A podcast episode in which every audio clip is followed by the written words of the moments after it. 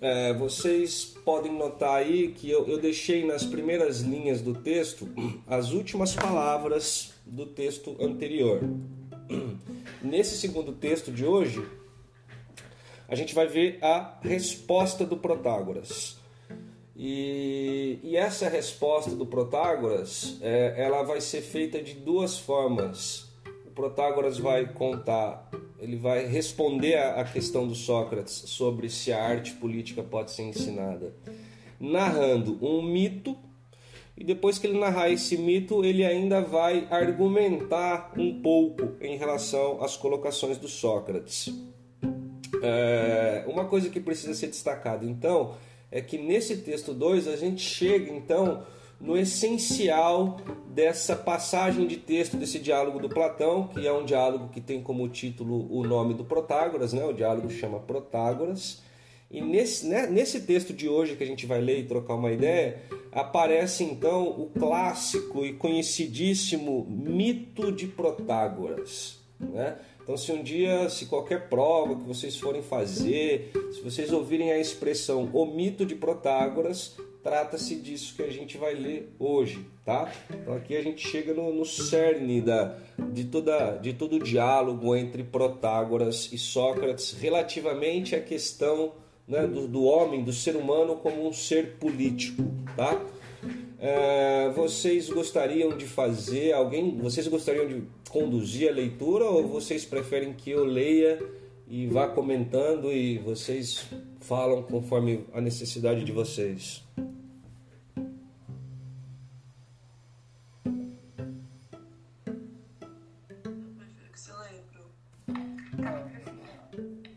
Tá, vocês conseguem me ouvir bem? Eu não sei se o áudio do computador é igual ao do celular.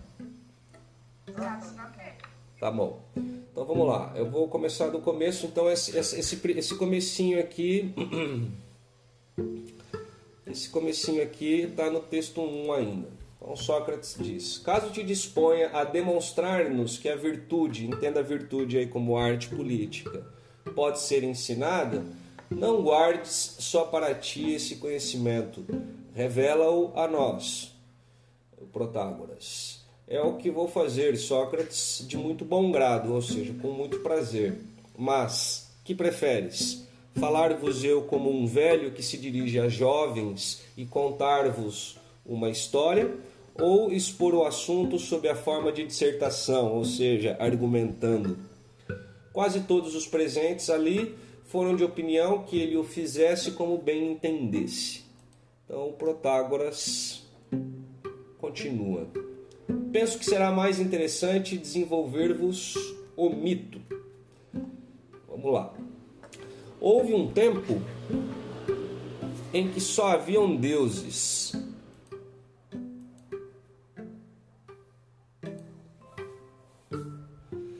Sem que ainda existissem criaturas mortais.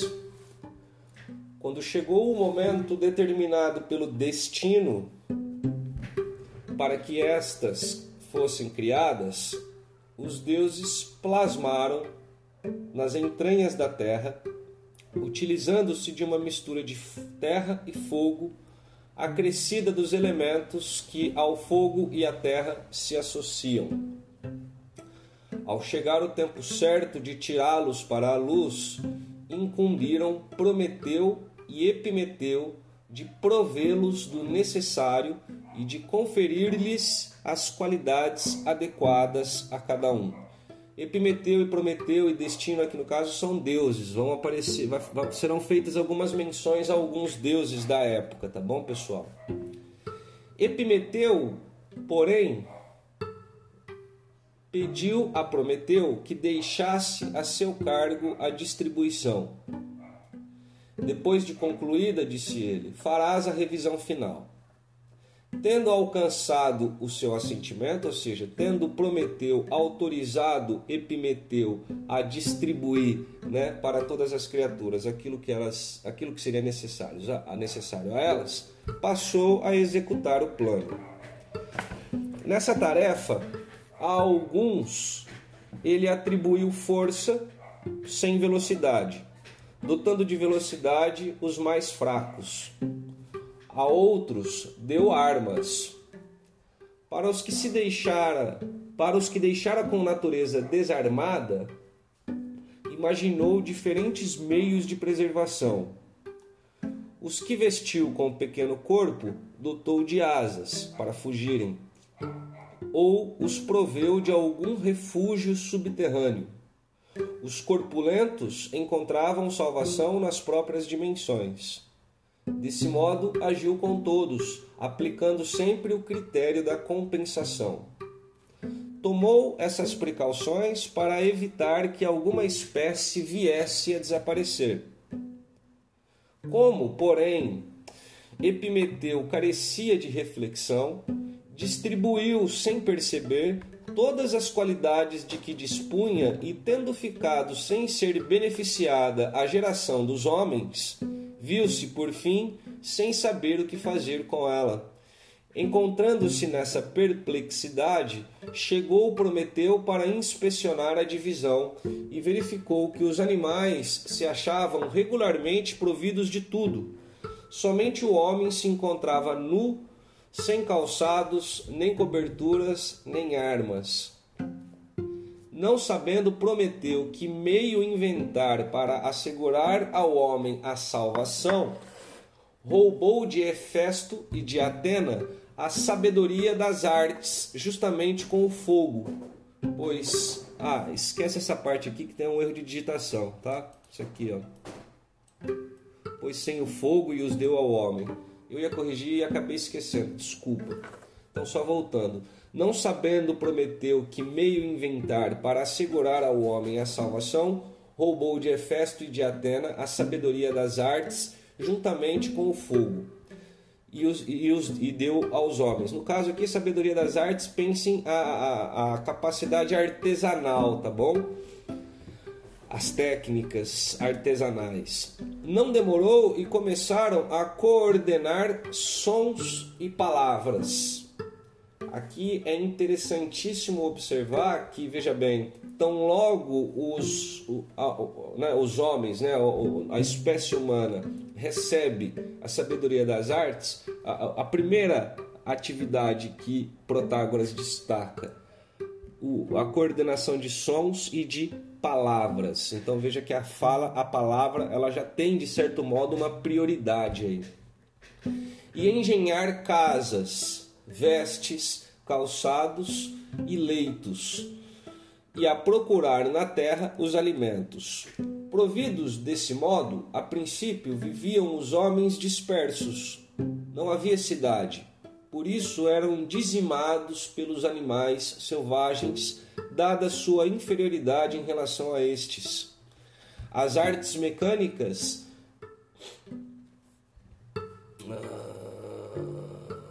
As artes mecânicas chegavam a assegurar-lhes os meios de subsistência, porém eram inoperantes na luta contra os animais.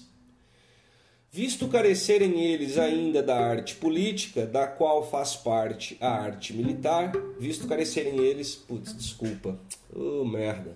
Providos desse modo, a princípio viviam os homens dispersos. Não havia cidade. Por isso, eram dizimados pelos animais selvagens, dada sua inferioridade em relação a estes. As artes mecânicas chegavam a assegurar-lhes os meios de subsistência, porém eram inoperantes na luta contra os animais, visto carecerem eles ainda da arte política, da qual faz parte a arte militar. À vista disso, experimentaram né, os homens reunir-se fundando cidades para poderem sobreviver. Mas, quando se juntavam, justamente por carecerem da arte política, causavam danos uns aos outros, com o que voltavam a dispersar-se e a serem destruídos como antes. Então veja aqui que já tem aqui uma primeira observação em relação ao valor da arte política para a vida humana enquanto vida social, né? É, não havendo a não sendo capaz da arte política os seres humanos causam danos uns aos outros, né? Então, que tipo de reflexão a gente pode ter, né? Considerando até aqui, a argumentação vai continuar, mas É, em que medida é, a gente pode transpor isso para o nosso tempo, para a nossa sociedade? Né? E, e, nos colocar a questão, né? Até que ponto nós, hoje, vivendo na sociedade em que vivemos, geramos danos uns aos outros na nossa vida social é, por exercermos de maneira tão pobre é, é, a dimensão política de nossas vidas. Só vou atender, vou atender o Matheus ali, deixa eu ver qual que é, só um segundo. Ah, tá. Mas a autorização dele não chegou. Deixa eu mandar uma mensagenzinha lá. Oh, meu Deus. Ah, agora chegou.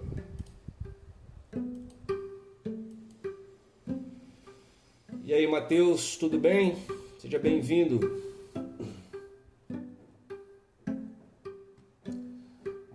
Gente já começou a leitura, infelizmente, mas o essencial tá por vir, tá? Qualquer coisa aí, qualquer dúvida que você tiver, é, destrava o seu microfone e, e exponha aí suas dúvidas, tá bom? Tamo junto. Então, deixar essa questão inicial para vocês, né? É, para nós, né? O Protágoras em seu mito, veja pessoal, esse texto ele está sendo escrito no século 4 antes de Cristo. E já nessa época, entre os gregos, essa sensibilidade com relação ao tema política, né?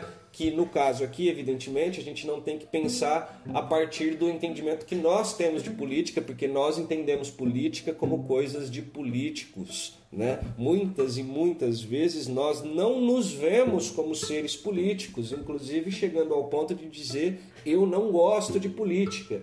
Né? É, é, é, mais ou menos como alguém que diz: ah, eu não gosto de pensar, eu não gosto de ser um ser racional. Né? Dizer que não gosta de política, né? partindo dessa perspectiva do Protágoras e dos, dos atenienses, né? É, é, é, quase como que negar a nossa humanidade. Né? Mas veja então que aqui nesse momento do mito, apesar do ser humano já ter sido criado né, junto com os outros animais, apesar dele já ter recebido algumas capacidades, como por exemplo as artes artesanais, né, a, a, capacidade artesanal, é, ainda falta, né, enquanto ele não recebe o dom da política, enquanto ele não dispõe da capacidade de agir politicamente, ele não consegue é, usufruir do benefício de viver socialmente. Então veja que está posto aí o que? Enquanto ele vive isolado e disperso, outros animais o devoram. E é engraçado que aqui também é, quase que flerta um pouco com o texto do Nietzsche que a gente leu. Vocês lembram que a gente falava lá, né? Que a capacidade de pensar do ser humano, o uso do intelecto, da linguagem, é, teria sido o único recurso que nós tínhamos para compensar a nossa inferioridade em relação aos animais, né? Apesar do Nietzsche ali não estar falando diretamente de política, como está falando esse texto aqui, lá o Nietzsche foca mais na linguagem. Então aqui é a mesma coisa. Vivendo isoladamente não é negócio. Então o ser humano se reúne para viver em sociedade para compensar essa inferioridade. No entanto, não dispondo da arte política, os seres humanos fazem causam danos uns aos outros, o que leva consequentemente a uma nova dispersão, mantendo o homem numa condição de fragilidade nessa existência. Então, continuando, preocupado Zeus com o futuro da nossa geração, mandou que Hermes levasse aos homens o pudor e a justiça. Pudor e justiça aqui, pessoal, entendam como sendo os dois princípios fundamentais da arte política. O pudor seria o que? A capacidade de se envergonhar de alguma coisa, e a justiça a capacidade de agir de maneira correta. Né? É, socialmente falando. É claro que isso é relativo, podemos discutir o que seria agir de maneira correta ou agir de maneira justa, mas importa destacar que pudor e justiça aqui são dons dados por que Zeus pede para que seja dado aos homens como princípio ordenador das cidades e laço de aproximação entre os homens. Então, olha que legal. O pudor e a justiça como princípio ordenador das cidades, ou seja, a cidade, a sociedade, aqui eles usam o termo cidade porque polis era, um, né, era uma construção social de muito valor né, para os gregos, o próprio conceito, a própria ideia de, de vida social para os gregos era muito importante. Então, o pudor e a justiça aqui sendo pensados como princípio ordenador da cidade, ou seja, não havendo pudor e justiça, ou seja, não havendo exercício da arte política, a cidade não consegue alcançar uma ordem necessária para que os seus cidadãos possam viver da melhor maneira e justificar né, é, é, é, esse agrupamento de, de seres humanos né, diante da, da, da fragilidade de que cada um de nós teríamos se vivêssemos de maneira isolada. E também é pensado aqui, ó, Zeus com, uh, preocupado com o futuro, mandou Hermes, mandou que Hermes levasse aos homens o pudor e a justiça como princípio ordenador das cidades e laço de aproximação entre os homens. Ou seja, política, a arte política que tem como princípio o pudor e a justiça, ela serve, ela é um mediador das relações humanas Portanto, ela deve estar presente em todas as relações humanas como condição de aproximação, como laço de aproximação entre os homens. Hermes então perguntou a Zeus de que modo deveria dar aos homens pudor e justiça. E aí ele fala: distribuí-los-ei como foram distribuídas as artes. Estas foram distribuídas da seguinte maneira: a um só homem com o conhecimento da medicina basta para que muitos que a ignoram. Peraí. A um só homem com conhecimento da medicina basta para muitos que a ignoram, verificando-se a mesma coisa com todas as outras artes. Vamos lembrar aqui, inclusive, do argumento do Sócrates, né? O arquiteto, né? Se todo mundo fosse arquiteto, não precisaria chamar um especialista, né? O construtor de, de barcos e assim por diante. E aí o Hermes continua: Devo proceder desse modo com o pudor e a justiça ou reparti-los entre todos os homens igualmente? E aqui vem uma fala muito forte dos Zeus que eu espero que deixe vocês impactados e que façam vocês pensarem. Então Zeus diz: Entre todos, disse-lhe Zeus, para que todos participem deles pois as cidades não poderão subsistir se o pudor e a justiça forem privilégio de poucos, como se dá com as demais artes. E mais, estabelece em meu nome a seguinte lei: que todo homem incapaz de pudor e de justiça sofrerá a pena capital por ser considerado o flagelo da sociedade essa parte do texto aqui eu acho que ela é muito forte, ela tem muito a nos ensinar sobre o modo como Protágoras, enquanto um sofista, via a arte política e também os gregos dessa época, os atenienses principalmente. Né?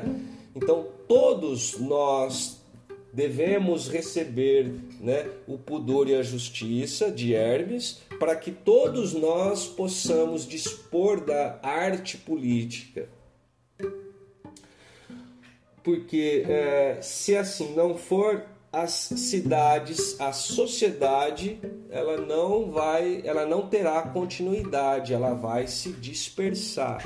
E quanto que a gente não pode é, transpor essa afirmação para os dias de hoje?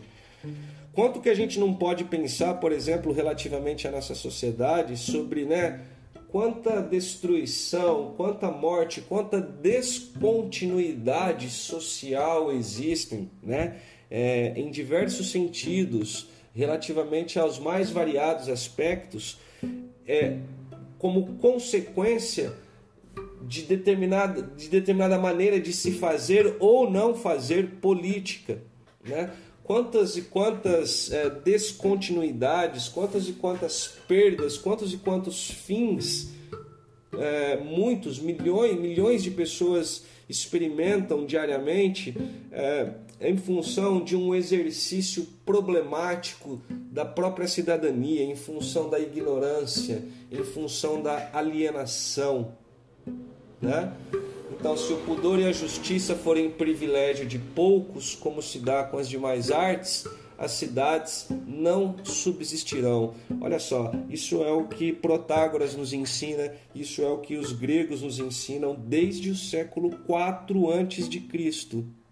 E nós aqui no século 21, com nossos iPhone, com nossos com as nossas roupas brilhantes, com, com toda a tecnologia que nós temos, em muitos casos a gente se acomoda num orgulho tosco que nos faz pensar que somos é, que somos uma sociedade e uma cultura, digamos assim, mais avançada, né? Ao passo que nós perdemos, é, ou pelo menos não adquirimos, né? Algo muito mais elementar e muito mais básico, que é a arte da convivência em sociedade e aqui, quando eu falo arte da convivência em sociedade, eu não estou me referindo apenas a obedecer, é, é, é, ter bons modos, obedecer a moral vigente. Não é nada disso, não é um papo moralista. É, saber viver socialmente no sentido de é, entender e perceber que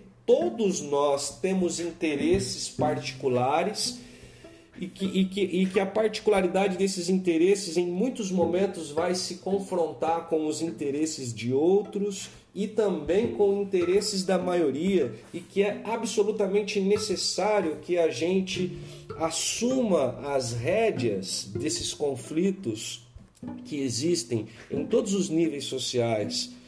E que a gente procure resolvê-los da melhor maneira para benefício de todos, ou da maioria pelo menos, entendendo isso como fazer política. Então, alguém que diz que não gosta de política, ou alguém que diz que política não se discute, é alguém que ignora a necessidade né, de lidar com esses problemas relativos à, à convivência social. E aí, o mais chocante, né? Que os Zeus fala que todo homem incapaz de pudor e justiça sofrerá a pena capital por ser considerado como flagelo da sociedade. Ou seja, todo aquele que for incapaz de pudor e justiça, todo aquele que for incapaz de exercer, praticar a arte política, ou seja, todo aquele que for incapaz de agir como um cidadão, deverá sofrer, deverá ser considerado o flagelo da sociedade, ou seja, o câncer da sociedade, e deverá sofrer a pena capital, que é o que? A morte. Em relação a esse conceito de pena capital, eu quero fazer só uma pequena observação. Eu tenho um livro sobre os sofistas e, para minha sorte, eu tenho algumas páginas em que o autor trata especificamente desse texto que a gente está lendo, e nesse livro ele interpreta essa, ele coloca essa pena capital como sendo a morte. Então, quem não for capaz de exercer arte política terá que morrer, porque será considerado a vergonha da sociedade. Olha só o que é visto como um mal para os gregos, o que é visto como um mal para os atenienses. O maior dos males, né? É, mas eu também já li em algum lugar é, pena capital aqui também pode ser entendida como ser posto para fora da cidade, ser expulso da cidade, o que também representa, num sentido figurado, a morte porque os, para os gregos a vida social, a vida dentro da polis é algo absolutamente necessário. Né? Aristóteles, inclusive, vai dizer que o ser humano é um ser político, o ser humano é um ser social, porque o ser humano ele só se realiza dentro da sociedade. Então, se a gente pensar que aquele que não tem que não for capaz de pudor e justiça deve ser posto para fora da cidade, a gente também pode pensar isso como sendo a morte desse indivíduo, porque ele vai perder o que lhe é essencial para se realizar enquanto ser humano. É, uma pausa para que vocês falem alguma coisa sobre o que foi lido e comentado até aqui. Alguma dúvida, alguma observação que vocês gostariam de fazer, alguma ideia aí que, que, que o texto tenha levado vocês a pensar, por favor?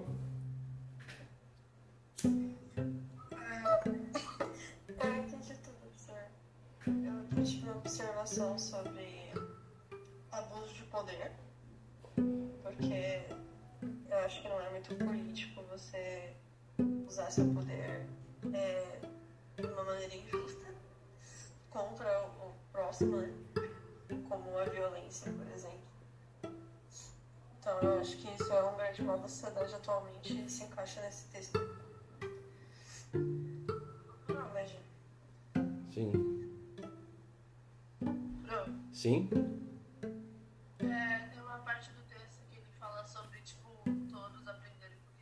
Essas coisas. Sim. Mas, tipo, ele cobrar as aulas, ele não vai estar elitizando, tipo, exemplificado de uma certa forma. Porque aí só quem tem um pouco de dinheiro vai poder pagar e aprender mais sobre. A sua pergunta é boa, que me permite tirar algumas conclusões do texto que a gente ainda não tirou. Mas antes de eu responder a sua pergunta, é, alguém mais pode fazer algum comentário? O texto fez vocês pensar alguma coisa que vocês gostariam ou poderiam dividir com os demais? Sim.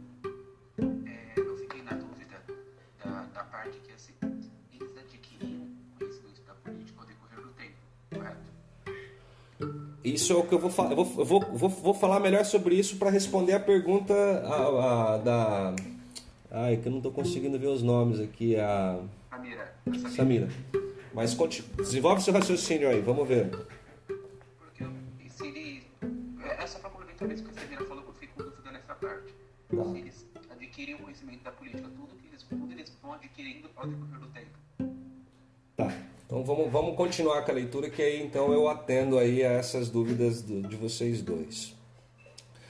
Quando então Protágoras diz que Zeus pediu para Hermes dar aos homens o dom do pudor e da justiça, ele está querendo dizer o quê? Que de alguma maneira nós já fomos feitos com essa potencialidade. É como se a arte política, na verdade, potencialidade não, é como se a arte política fosse uma fosse algo presente em nós de maneira virtual. Nós já carregamos essa, essa, essa potencialidade em nós. Aquilo que o Protágoras vai dizer, aquilo que o Protágoras vai dizer quando ele, quando ele afirma que ele ensina a arte política, em que consistirá? A gente vai ver isso na sequência do texto e na semana que vem. O que, em que consiste esse ensinamento? É Assim, por um lado, então, Zeus já dotou os homens desse dom, mas esse dom precisa ser estimulado. Entendeu? E é esse estímulo a esse dom que é é nesse estímulo a esse dom que consistirá, né, é, é, o ensino da arte política. Então, a arte política que o Protágoras diz ser capaz de ensinar consiste em estimular o dom do pudor e da justiça. Mas o dom do pudor e da justiça já estaria com os seres humanos, mas de uma maneira virtual. Está ali, mas é como se não tivesse funcionando ainda, mas ele está ali. E claro, o Protágoras está usando essa estratégia porque, veja, o Protágoras precisa responder a pergunta do Sócrates. E quando o Protágoras diz que Zeus deu aos homens o pudor e a justiça, o Protágoras está concordando, de fato, né? É, é por isso que ninguém pede para alguém. É por isso que a Assembleia permite a qualquer cidadão falar de assuntos relativos à administração da cidade. Porque, de fato, o dom da arte política foi dado por Zeus a todos. Mas, por outro lado, eu aqui afirmo ser capaz de ensinar arte política porque esse dom dado por Zeus precisa ser estimulado. Mas a gente vai chegar a isso mais adiante. Deu para responder pelo menos parcialmente aí a pergunta da Samira e sua, John? Sim, Sim. Com relação à colocação da, da Giovana sobre abuso de poder, a gente poderia enquadrar isso, a gente poderia pensar esses abusos de poderes é, como sendo. É, é claro que isso aqui também um, é um tanto ideal, né, galera? É, mas eu quero dizer assim que a gente também pode pensar a questão dos abusos de poder como sendo é, algo, como sendo consequência justamente da falta da arte política, como sendo consequência justamente é, do fato de que é, não, se, não, não se tem uma situação em que todos estejam exercendo a arte política, ou seja, em que todos estejam exercendo o dom do pudor e da justiça. Por não haver isso, né? Pelo fato então de que alguns ou muitos é, não, não, não vivem as suas vidas exercitando com excelência a arte política, segue-se disso, por exemplo, coisas questionáveis como, por exemplo, o abuso de poder. Talvez pudéssemos pensar dessa maneira, Giovana. O que, que você acha?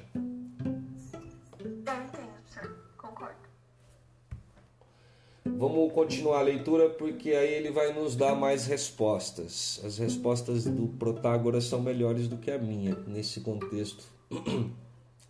Dessa maneira, Sócrates, e por tal motivo julgam todos, e também os atenienses, que quando se trata de problemas relativos à virtude da arte da construção ou de qualquer outra profissão mecânica, somente poucos podem participar de suas deliberações e se alguém, estranho a esse pequeno número, se aventura a emitir opinião, não o toleram, como disseste, e com razão, segundo peço. Quando, porém, vão deliberar sobre a virtude política, em que tudo se processa apenas em função da justiça e da temperança, é muito natural que admitam todos os cidadãos, por ser de necessidade que todos participem dessa virtude, sem a qual nenhuma cidade poderia subsistir.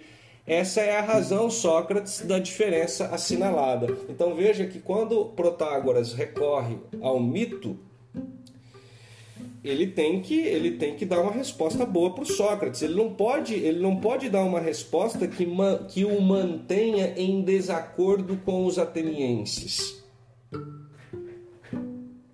Então veja, repetindo, quando ele diz que Zeus dá o dom do pudor e da justiça, ele está concordando com Sócrates. Ele está ali criando um, uma premissa argumentativa, apesar de ser um mito, que vai permitir a ele dizer não, eu estou de acordo, né? De fato, os atenienses estão certos quando é, quando permitem aos, a qualquer cidadão falar em assembleia quando se trata de assuntos relativos à administração da cidade.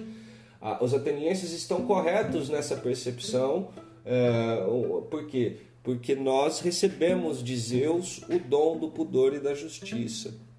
Mas, os, mas o Protágoras também estará certo ao dizer que a arte política pode ser ensinada, quando ele disser, e isso vai ficar mais claro na sequência, que, no entanto, o dom do pudor e da justiça precisa ser estimulado, ele precisa receber algo para ser exercido com excelência.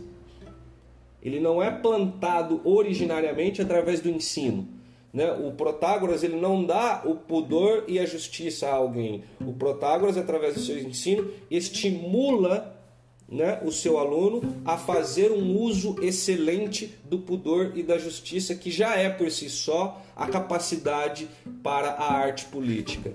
Então, nesse sentido, o, o, o Protágoras ele já está se livrando né, desse, dessa situação é, em princípio constrangedora de ter que discordar dos atenienses quanto à possibilidade de ensinar a arte política. E eu digo que isso é constrangedor principalmente porque os atenienses, enquanto inventores da democracia, eram muito orgulhosos de si, de todas as suas invenções, especialmente de suas invenções políticas. Ok? Continuando. Penso haver demonstrado que eles, né, os atenienses, têm razão em aceitar a opinião de qualquer pessoa a respeito dessa virtude, por acreditarem que todos dela participam. Agora, que apesar disso não a consideram um dom natural ou efeito do acaso, porém é algo que pode ser adquirido pelo estudo e aplicação, é o que procurarei demonstrar. Então, a partir de agora, ele vai argumentar, ele não vai mais recorrer a um mito. Em verdade, ninguém se zanga com quem apresenta algum defeito natural ou acidental, nem repreende, castiga ou, ou procura corrigir o portador desse defeito para que deixe de ser o que é, mas apenas se comiseram dele.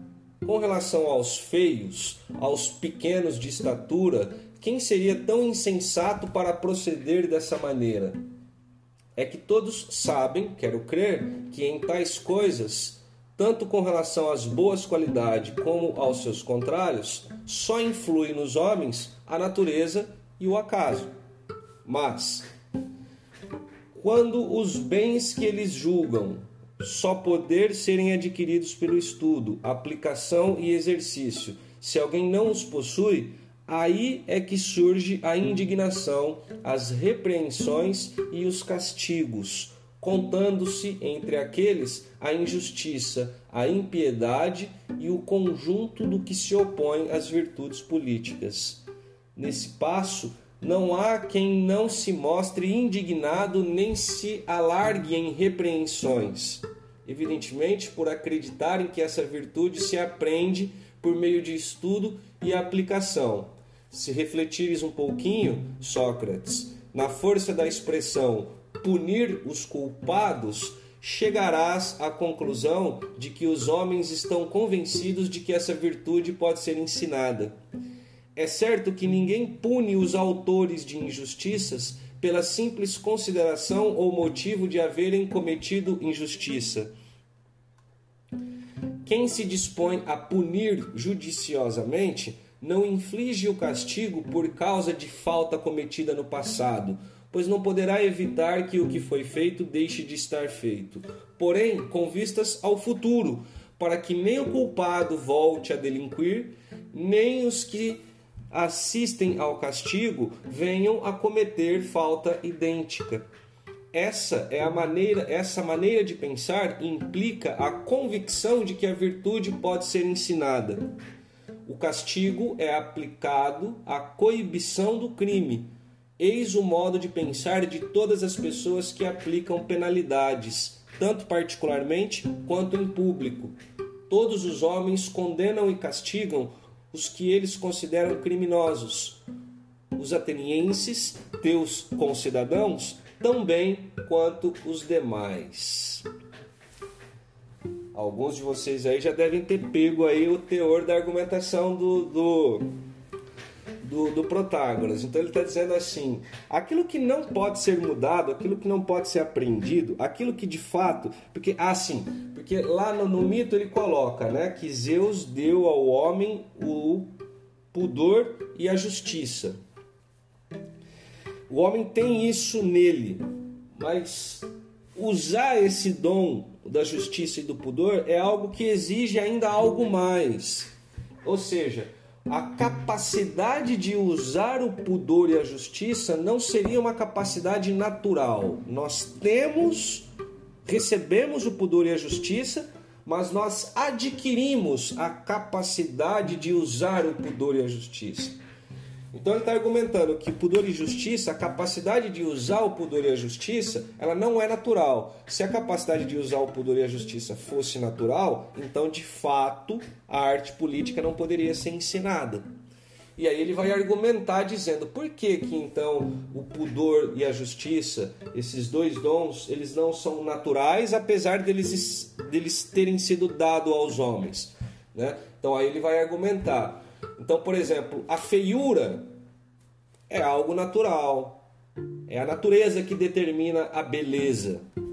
Tudo bem que, seja lá o que for que seja feio, é relativo às culturas e aos povos e tal.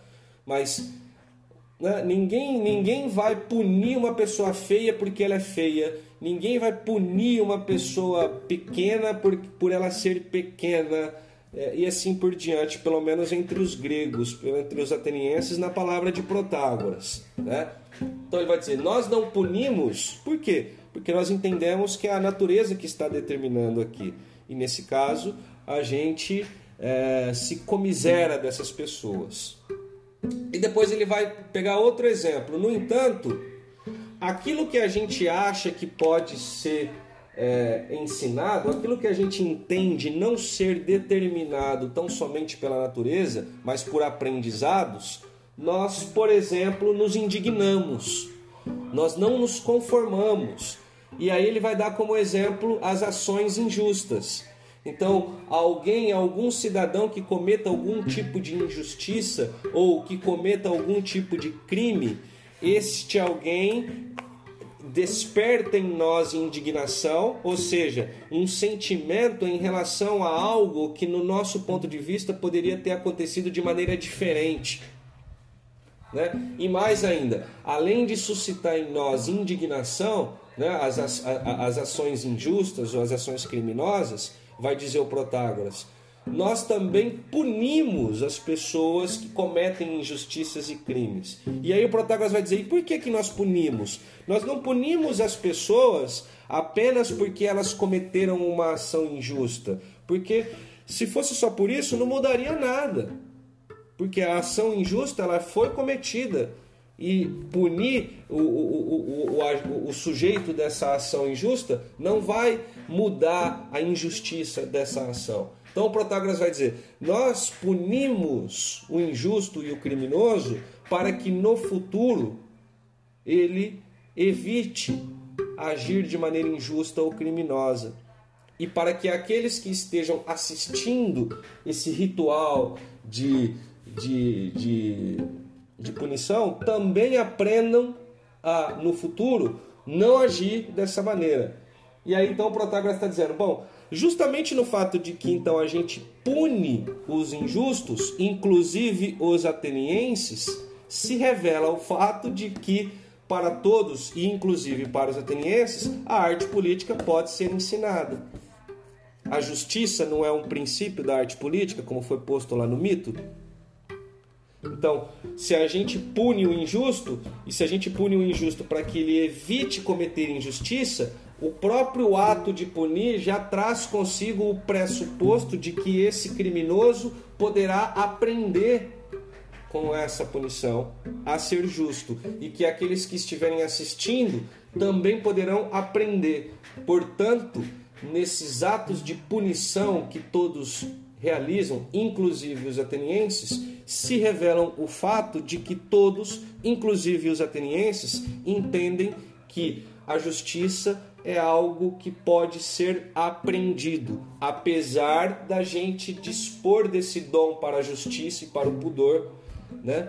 É, para que a gente exercite esse pudor e essa justiça, é preciso aí um acréscimo de algumas coisas. No caso, por exemplo, a educação, como o faz Protágoras, ou em casos mais radicais, como por exemplo os rituais de punição. E dessa maneira, portanto, o Protágoras consegue, chegado nesse ponto, ele consegue discordar do Sócrates, no sentido de dizer a arte política pode ser ensinada sim, e ao mesmo tempo ele também ele discorda do Sócrates quando Sócrates diz que os atenienses pensam como ele. O Protágoras está dizendo: os, os atenienses pensam sim que é, é, é os atenienses é, entendem sim que todos são capazes da arte política, mas isso não significa que os atenienses não entendam, isso não significa que os atenienses pensem que a arte política não possa ser ensinada.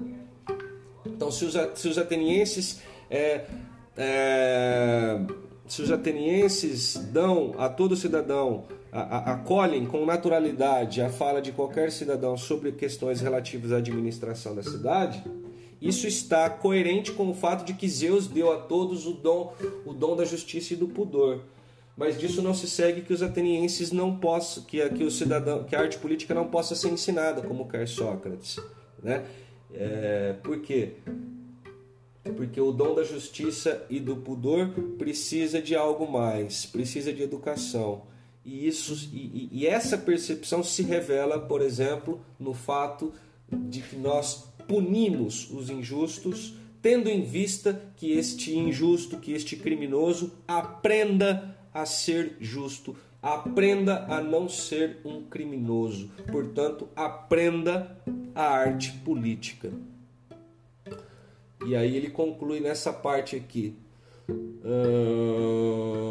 Assim, do que disseste, Sócrates, se infere que os próprios atenienses hum, são de parecer que a virtude, né, a arte política, pode ser adquirida e ensinada. Tem razão os teus concidadãos em admitir que ferreiros e sapateiros participem de suas reuniões para deliberarem sobre matéria política e que considerem que a virtude pode ser adquirida e ensinada. É o que Sócrates, se não me iludo, te foi cabalmente demonstrado. Ou seja, ele acaba de dizer: olha, eu deschavei aquele seu argumentozinho de saída. Vocês entenderam?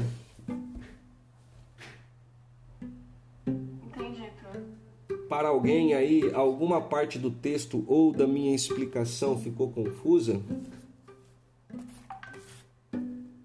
eu acho que a, a questão da Sami foi bem respondida, mas a parte dele cobrar ainda pelas aulas ainda é meio. Ah, sim é que depois a gente vai ver no texto 3 a semana que vem, e aí eu peço a vocês que segurem então um pouco, vou deixar vocês um pouco curiosos, porque aí a questão do texto 3 será o seguinte: ok, uma vez demonstrado que a arte política pode ser ensinada, aí surge uma questão: quem ensina a arte política? Esse vai ser objeto do próximo texto. E a partir do momento que a gente eh, puder acompanhar a argumentação do Protágoras sobre isso, então talvez a questão da cobrança aí possa aparecer como sendo menos contraditória do que ela parece ser. Né? Porque a gente vai ver aí que é, o ensino da arte política não é algo. É, que caiba, por exemplo, apenas aos sofistas ou a, a, alguém como o Protágoras. Então as pessoas podem aprender a arte política e aprendem a arte política por inúmeros outros meios. Né? No caso aí, é, o Protágoras ele cobra talvez por uma, por uma arte política por uma maneira específica de ensinar essa arte política, talvez ele cobre aí por uma maneira é, talvez um pouco mais refinada, né?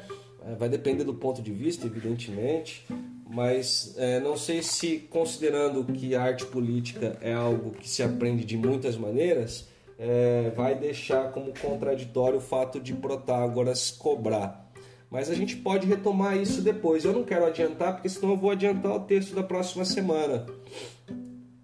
Eu preferiria que, é, que vocês anotassem, que a Samira anotasse é, a questão dela, e aí eu tendo respondido aqui o que seria possível responder a partir do texto de hoje, e a gente complementa essa pergunta da Samira com a leitura e a discussão do texto da próxima semana. Pode ser assim? Pode sim. Vocês gostaram do que foi lido e comentado até aqui? Podem ser sinceros. É sempre uma expectativa para mim saber como vocês, adolescentes, recepcionam esse tipo de exercício de, de leitura de texto, de um texto longo, de um texto que não é fácil e de um texto que tem como tema a arte política.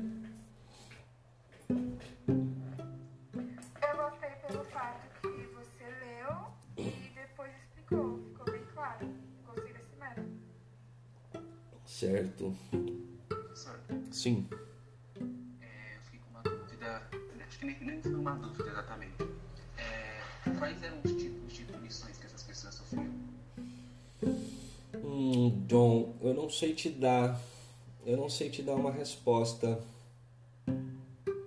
Teria que pesquisar para te falar. Não, tá bom. Tá? Aí tem outra, tá, tem outra coisa aí. Sim. É, essas pessoas elas sofriam punições, mas elas, ainda continuavam tendo o direito de aprender sobre a política? Para eu te dar uma boa resposta, eu também precisaria pesquisar um pouco mais sobre de informações de história mesmo, né? Mas, por exemplo, a, a, a gente pode pensar o caso do próprio Sócrates. O próprio Sócrates ele foi acusado e ele foi punido. Né? O Sócrates, por exemplo, ele foi condenado por. é, ele foi acusado de corromper a juventude ateniense e de pregar a existência de deuses que não existiam. É óbvio que o teor dessa acusação é político, né? porque aquilo que Sócrates ensinava gerava um mal-estar em determinados grupos políticos de Atenas. E aí o Sócrates foi condenado a tomar cicuta, né? pena de morte. É claro que ele também, se ele quisesse, ele teria a possibilidade de ele mesmo determinar a pena por ele ser um cidadão ilustre, apesar dele ser um plebeu. É, Sócrates teve uma participação em algumas guerras é, das, das quais Atenas participou, participações em que ele teve um desempenho, é, pelo que se diz, bastante significativo, valoroso. Então Sócrates, apesar de ter sido uma figura incômoda, ele era também alguém é, a- a- que as pessoas, né, uma figura de destaque e em função disso também é, quando ele foi acusado, ele teve a chance de ele mesmo determinar né, a, a pena que ele merecia. Só que aí o Sócrates, muito irônico, né, segundo a letra de Platão, vai dizer que aquilo que ele deveria receber por aquilo que ele fez, né, a punição que ele deveria receber era que, a, era que a cidade de Atenas o sustentasse para o resto da vida. Óbvio, ele foi extremamente irônico, mas coerente com aquilo que ele pensa. Mas aqui só para te dar um exemplo, então, John. Né? É, certamente é, deve ter havido inúmeros, inúmeras formas de punição né, em Atenas e em outras cidades.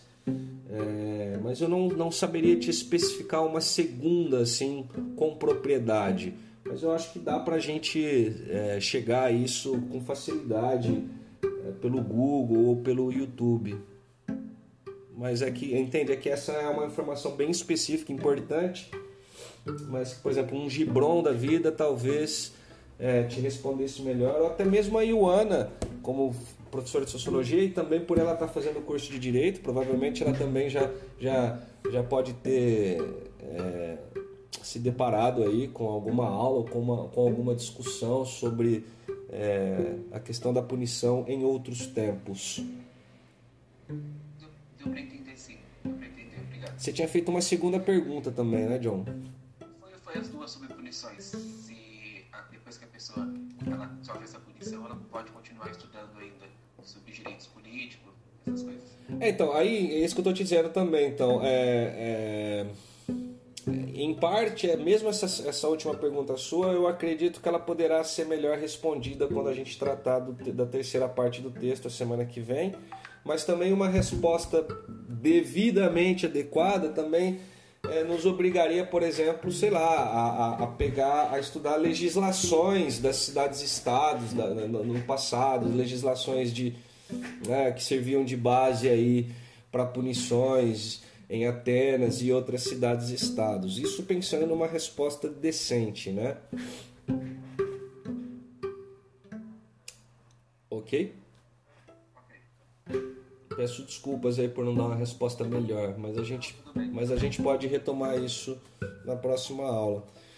O que eu, como professor, espero de vocês, e aí vocês me dirão se isso acontece ou não, é, é- é que assim, o que eu gosto, eu gosto muito desse texto por achar que ele é redigido de uma maneira bastante refinada, né? É, vamos, não vamos esquecer que o texto é escrito por Platão, que é um discípulo de Sócrates. E Platão também é, foi um crítico ferrenho dos sofistas. E que Protágoras foi o maior dos sofistas. E Protágoras é uma grande exceção, por ser, por ser o único sofista por quem Platão tinha alguma admiração. Né? Então está envolvido na escrita desse texto a admiração por um adversário. que é algo que também, infelizmente, não existe na nossa sociedade, né? moralmente falando. Né? A admiração pelo adversário, a admiração pelo, pelo inimigo, era uma característica da moral nobre. Tanto que se vocês assistirem filmes é, que trate né, é, de períodos da antiguidade, vocês poderão notar né, muito frequentemente que a, relação entre é, a relação de poder, a relação com o inimigo na antiguidade era uma relação bastante diferente da relação que nós temos hoje. Hoje nós não admiramos os nossos adversários, né? Então acho que Veja que Platão está escrevendo aí aquilo que teria sido as palavras de Sócrates e a de Protágoras, e nós temos de convir que o, que o, que o Platão parece estar tá sendo bastante bastante justo assim com Protágoras, inclusive no sentido de elaborar uma argumentação que é atribuída a Protágoras que tem um peso muito forte em relação à argumentação do Sócrates. Né? E Platão, que é um cara que era crítico dos sofistas. Então acho que isso é algo que a gente tem a aprender com esse texto e que eu considero um aprendizado de grande valor, né? É um aprendizado moral e uma moral que não nos é familiar, não é não é comum na nossa sociedade esse tipo de valor, né? A admiração pelo inimigo. Saber admirar o inimigo, saber valorizar o inimigo, né? É... Outra coisa que eu espero que, que, que, toque vocês é todas essas informações aí, né? Nós estamos aqui, claro, acompanhando, né? analisando os argumentos e os contra-argumentos. Esse é um exercício intelectual sempre muito importante para todos nós, né? Para a gente entender todos os tipos de discurso, especialmente os mais elaborados. Mas junto dessa argumentação toda, chega até nós também uma série de, de, de, outras informações, como por exemplo a maneira como, como essa galera enxergava a ação e a arte política no século IV a.C. E, e isso também são coisas que a gente não aprende por outras vias. Quem de vocês aprendeu sobre o valor da política até essa aula dessa maneira? Eu duvido. É claro que vocês aprenderam sobre o valor da política, alguns de vocês pelo menos, mas de outras maneiras, por outras vias. Então aqui nós temos uma oportunidade de é, é, percebendo né, o que está nas entrelinhas dessas palavras, a gente consegue se aprofundar no que era, no valor que essas práticas tinham né, para cidadãos, para os atenienses, para os filósofos, para os intelectuais gregos, e no caso especialmente em Atenas, é, o significado da ação política e o que é essa ação política. Que, meu, para nós hoje, ah, imagina, a gente vive numa sociedade onde a gente se distrai com tanta merda e onde a gente usa o nosso tempo muitas vezes com tanta maldade em relação ao outro e pior, né? É, a gente ainda nós somos vaidosos a ponto de achar que isso está justificado, que ok. Então assim, eu espero que depois dessas aulas, por exemplo, ninguém de vocês diga política não se discute, política é chato, política não é para mim. Eu espero que vocês tenham essa consciência de tendo, eu espero que vocês aprendam com os gregos que a arte política é algo que constitui, junto de outras coisas, a nossa humanidade. É, é algo que nos define como seres humanos.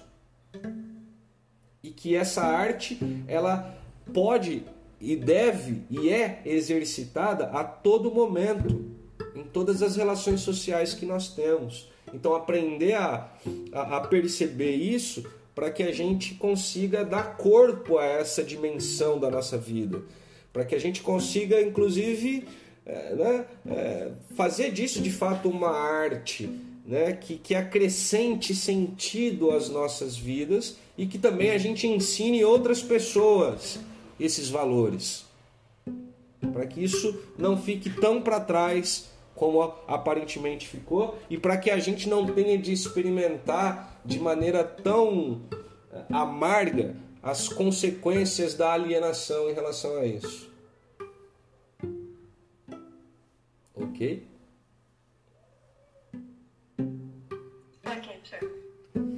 Vocês querem falar qualquer outra coisa sobre o texto, sobre seja lá o que for? Eu, eu acho que seria interessante trazer a Ioana na próxima aula. Ela, Ela já foi é, ela, ela, na verdade, ela foi convidada. Não sei se ela esteve com a gente aqui, porque eu não acompanhei os nomes, mas se ela não esteve, provavelmente é porque talvez ela tenha alguma outra coisa para fazer. Mas para a próxima semana eu ressalto que vocês gostariam que ela tivesse novamente aqui. Acho que isso vai ser um motivo a mais para ela estar aqui. Ok. Mas você, você quer desenvolver mais? Porque você acha que ela é importante no sentido de acrescentar informações e tal? Sim, Uhum. porque, como você disse, ela está cursando direito, né? Sim, Eu acho que ela teria muitas boas coisas a acrescentar historicamente, não só. sim, sim, também acho. Legal, eu vou repassar essa sua, esse, sua, esse seu pedido aí para ela. Ela tinha ficado de participar. Não sei porquê, acho que ela viu a mensagem com atraso, enfim. É isso então, pessoal. Alguém mais quer falar mais alguma coisa? Tá, tá, tá legal nesse formato para vocês. Eu, aliás, eu devo adiantar que assim, ó, depois dessa aula não vai ter mais textos desse tamanho até o final do ano, tá? Mas eu também, ao mesmo tempo, quero crer que, apesar dos textos serem grandes e difíceis, esteja sendo agradável a vocês.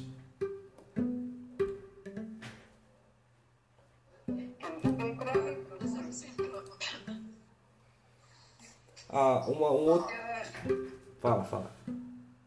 eu acho que é o meu primeiro texto filosófico, assim, com um diálogo tão é, na defensiva, né? Uma grande discussão. Eu já, já vi discussões antes, mas essa é. Sim, muito intrigante. sim. É, também, também me chama atenção esse aspecto aí. É, um do, é um do, uma das coisas que me motiva a sempre levar essa proposta para vocês.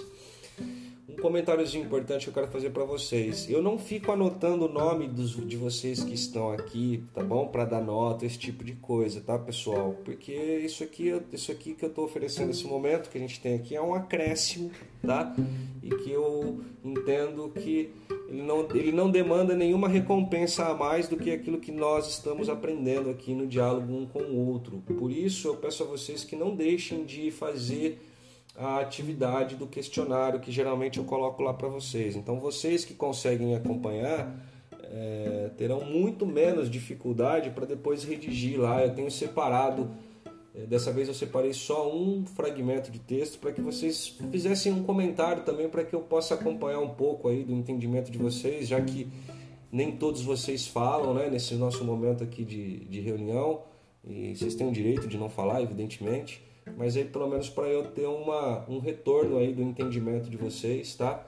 E também porque quando eu vou fazer registro de, de atividades, quem fez atividades, geralmente eu coloco esses registros lá na planilha da escola, baseado na entrega dos, dos formulários, tá bom? Então eles servem para mim tanto para poder avaliar um pouco o entendimento que vocês tiveram, quanto também para eu poder fundamentar a tal da nota que vocês sabem que por mim não existiria ou seria 10 para todo mundo, tá bom? Então, por favor, não esqueçam, mesmo que alguns de vocês atrasem, não deixem de, de, de, de fazer o formulário com as questões lá, considerando que ele tem esse valor para mim, tá bom?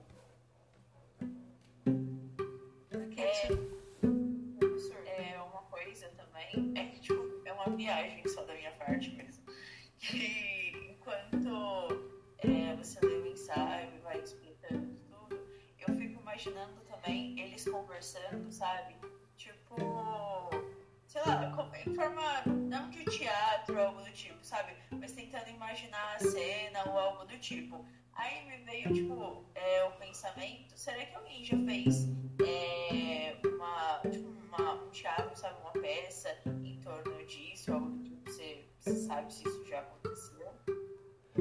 Olha, eu acredito, eu, eu acredito que sim. Existe um filme sobre Sócrates, bem antigo, filme longo, né? Mas eu queria destacar também que apesar do, do texto do Platão ser escrito na forma de diálogo e aparentar-se aparentar-se como uma peça de teatro, ele não é uma peça de teatro, porque uma peça de teatro tem mais coisas, né? Tem marcação de cena, enfim, tem alguns outros elementos na peça de teatro. Apesar de estar muito próximo pelo fato de ser um diálogo, mas não é escrito para ser uma peça de teatro, entendeu? É, é, é, eu acho que a questão do diálogo, do, formato, do, do, texto na forma de diálogo, pessoal, deu nosso tempo. Se alguém precisar sair, tudo bem, tá? Só para eu responder aqui as questões de vocês.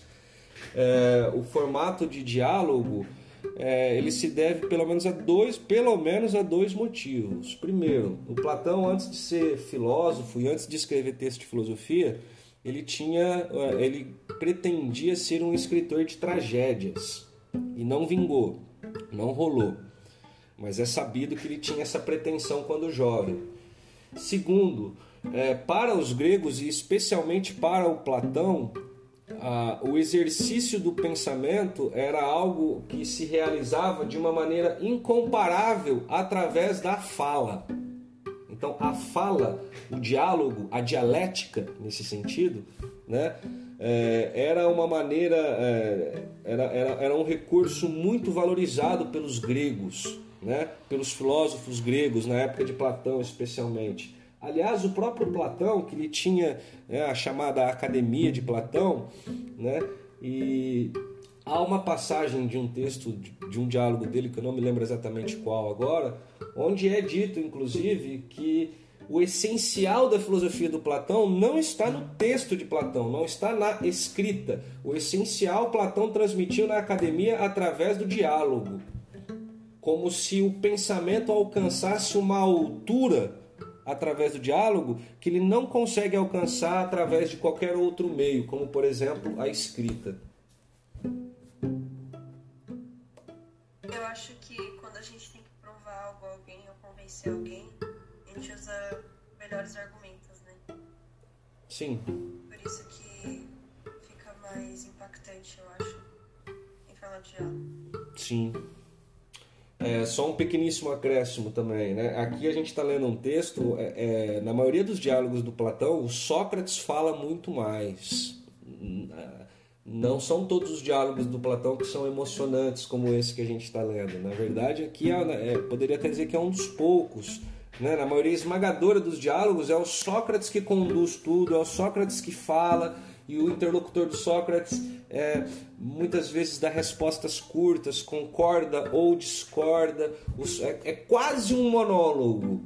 É quase um monólogo na maioria dos diálogos. Esse diálogo especificamente, ele tem esse diferencial por se tratar de um diálogo de Sócrates com uma figura intelectual de muito destaque, né, que era o Protágoras, que assim como Sócrates era um grande sábio. Então, até, até em função dessa admiração que o Platão tinha também por Protágoras, apesar de ser um crítico dos sofistas, então esse diálogo vem na forma de uma disputa mais acentuada.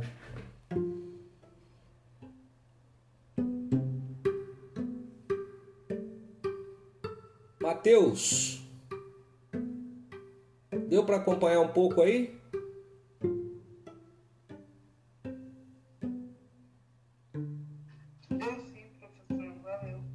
Maravilha, Mateus. Se você, se você quiser, Mateus, é, se você se sentir à vontade e motivado, se você quiser, você pode gravar um áudio para mim do que você entendeu ou de dúvidas que você tenha tido e você manda para mim no WhatsApp, beleza? Tá bom, só não gosto de. Tranquilo. Então é isso, galera. Muitíssimo obrigado pela atenção de vocês. É muito prazeroso para mim ter esses momentos com vocês aí. Bom apetite a todos. Não esqueçam dos formulários e até a próxima semana. Até. Tchau. Tchau. Tchau, tchau. Então, Tchau, tchau. Tchau.